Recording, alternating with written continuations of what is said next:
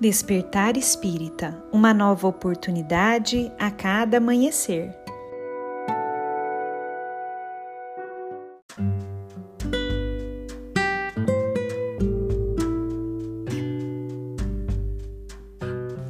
Sejam muito bem-vindos, amigos queridos, para mais um Despertar Espírita. Aqui quem fala é a Lívia e hoje eu trouxe um texto para nós refletirmos de Hilário Silva, psicografado por Chico Xavier e que foi publicado em um livro chamado Almas em Desfile.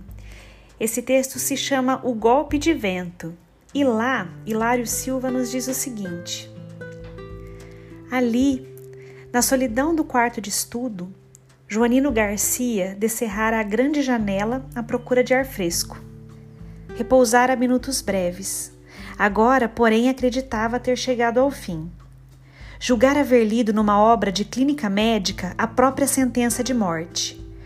Facilmente sugestionável, há muito vinha dando imenso trabalho ao médico e, não obstante espírita convicto, deixava-se levar por impressões.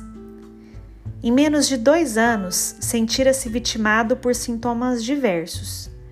A princípio, dominado por bronquite rebelde, compulsara um livro sobre tuberculose e supusera-se viveiro dos bacilos de Koch. Tempo e dinheiro foram gastos em exames e chapas.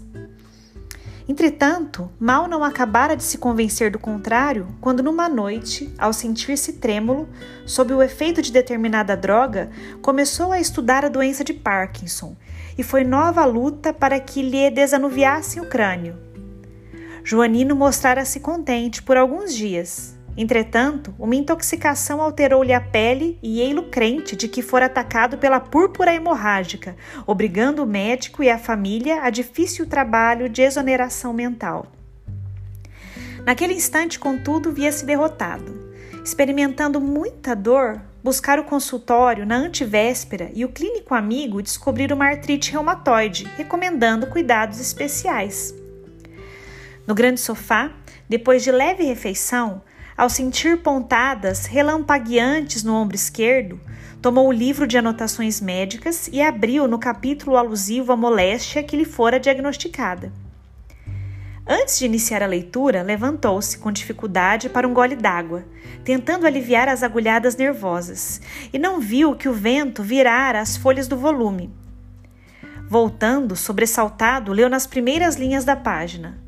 A moléstia assume a forma de dor pungente e agoniante. Geralmente a crise perdura por segundos e termina com a morte, sofrimento agudo e invencível. A dor começa no ombro esquerdo a refletir-se na superfície flexora do braço esquerdo até as pontas dos dedos médios. Joanino rendeu-se. Quis gritar, pedir socorro, mas a dor agoniante ali referida crescia, assustadora. Pensou na mulher e nos quatro filhinhos, suava. Afligia-se como que sufocado. Não podendo resistir por mais tempo aos próprios pensamentos concentrados na ideia da desencarnação, rendeu-se à morte.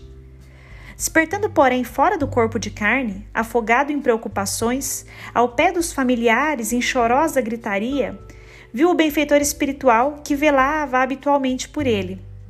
O amigo abraçou-o emocionado e falou: É lamentável que você tenha vindo antes do tempo. Como assim? respondeu Garcia arrasado. Li os sintomas derradeiros de minha enfermidade. Houve engano, explicou o instrutor. Os apontamentos do livro reportavam-se a angina de peito e não a artrite reumatoide, como a sua leitura fez supor. A corrente de ar virou a página do livro. Você possuía, em verdade, um processo anginoso, mas com 14 anos de sobrevida. Entretanto, com o peso de sua tensão mental, só aí Joanino veio a saber que morrera, de modo prematuro, em razão da sensibilidade excessiva ante a leitura alterada por ligeiro golpe de vento.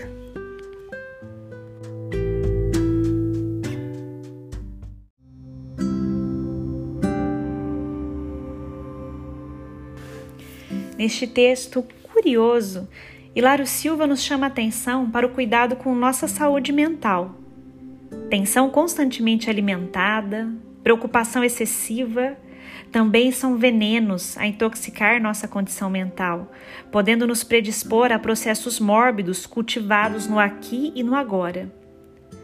Como estamos cuidando de nossa saúde mental? Estamos procurando viver com mais harmonia, mais serenidade? Ou ainda estamos vendo problemas e males em tudo que nos rodeia, em tudo que nos sucede? Busquemos cultivar o bem, a harmonia, o belo, aliviando nossa tensão mental e trazendo mais saúde física e espiritual para os nossos caminhos. Um grande abraço a todos e nos encontramos na próxima reflexão.